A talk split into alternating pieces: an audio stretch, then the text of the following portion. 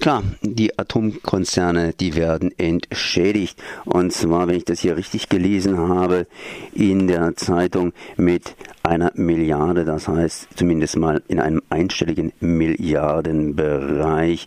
Und ich bin jetzt verbunden mit Jochen Stey von Ausgestrahlt. Erstmal Servus. Hallo. Ja, aber trotzdem, trotzdem wollen die Leute immer noch, dass wir aussteigen und zwar möglichst schnell. Und das dürfte wohl dazu führen, dass die Atomkonzerne vielleicht noch ein bisschen vielleicht noch ein bisschen stärker entschädigt werden. Wie kam es denn überhaupt zu dieser Entschädigung? Ich glaube, äh, die Atomkraftwerke hätten doch normalerweise bereits äh, ähm, ja, eigentlich fast ausgestiegen sein müssen. Oder andersrum ausgedrückt, da gab es auch diesen ersten Beschluss von den Grünen und äh, die zusammen mit der SPD gesagt haben, wir müssen raus aus dem Atom ja, Stromkonzept. Und dann wurde das Ganze gekippt und jetzt äh, werden die Atomkonzerne praktisch entschädigt, dass wir tatsächlich aufhören, irgendwann mal so im Jahre 2022. Ne? Ja, also es ist eine lange Geschichte inzwischen. Ja, ne? 2002 hat damals Rot-Grün den sogenannten Atomkonsens gemacht mit den Stromkonzernen. Damals wurden sogenannte Reststrommengen festgelegt, also für jedes Kraftwerk eine sozusagen eine bestimmte Strommenge, die noch produziert werden darf. Die dürfen auch untereinander gehandelt werden, diese Reststrommengen. Und dann kam ja 2010 Schwarz-Gelb, erst Laufzeitverlängerung, dann 2011 nach Fukushima wieder Laufzeitverkürzung, aber eben immer noch bis 2022.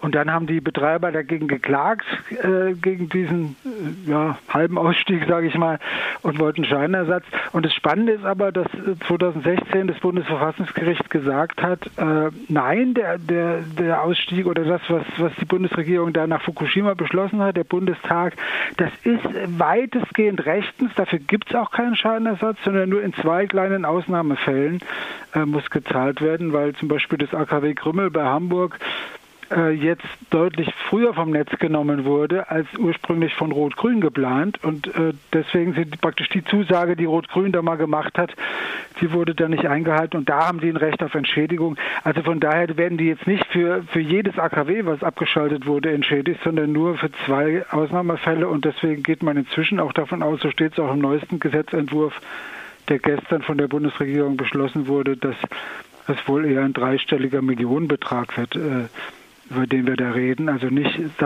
die, Betreiber wollten eigentlich 19 Milliarden und davon ist schon lange nicht mehr die Rede.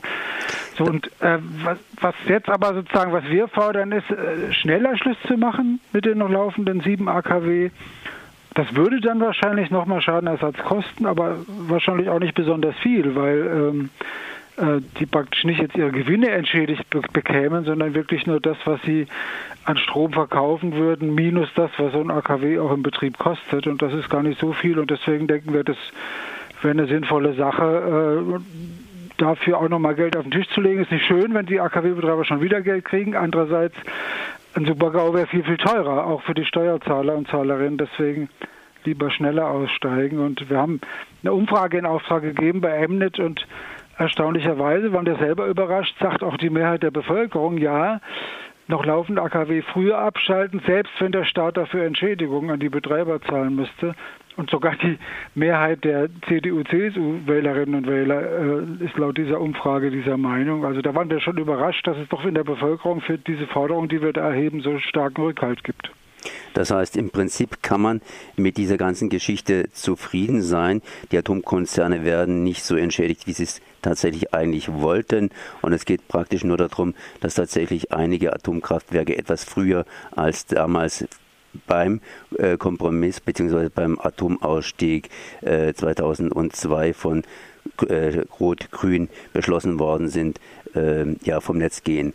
Und die Bevölkerung ist der Auffassung, da können wir weitermachen. Wir können die Atomkraftwerke noch ein bisschen früher ausschalten, auch wenn das Geld kosten sollte. Ja, also zufrieden bin ich nicht, weil solange noch Atomkraftwerke laufen, bin ich nicht zufrieden. Ist die Gefahr weiter da, wird weiter Atommüll produziert. Und deswegen will ich auch nicht ein bisschen früher Schluss machen, sondern statt 2022 wirklich diese AKW jetzt schon abschalten oder zumindest eben verbieten, dass diese Reststrommengen von schon abgeschalteten AKW auf noch laufende übertragen werden, weil würde man diese Übertragung stoppen, dann müssten sie auch schon deutlich früher vom Netz gehen. Das sind unsere Forderungen und die sind gut begründet eben angesichts der Gefahren und dafür gibt es einen Rückhalt in der Bevölkerung. Und wie gesagt, wenn das dann ein bisschen was noch kostet, ich glaube, das Geld wäre es wert, wenn dadurch die Gefahren äh, vom Tisch wären. So, Jochen Stey von Ausgestrahlt. Ich danke mal für dieses Gespräch. Bitteschön.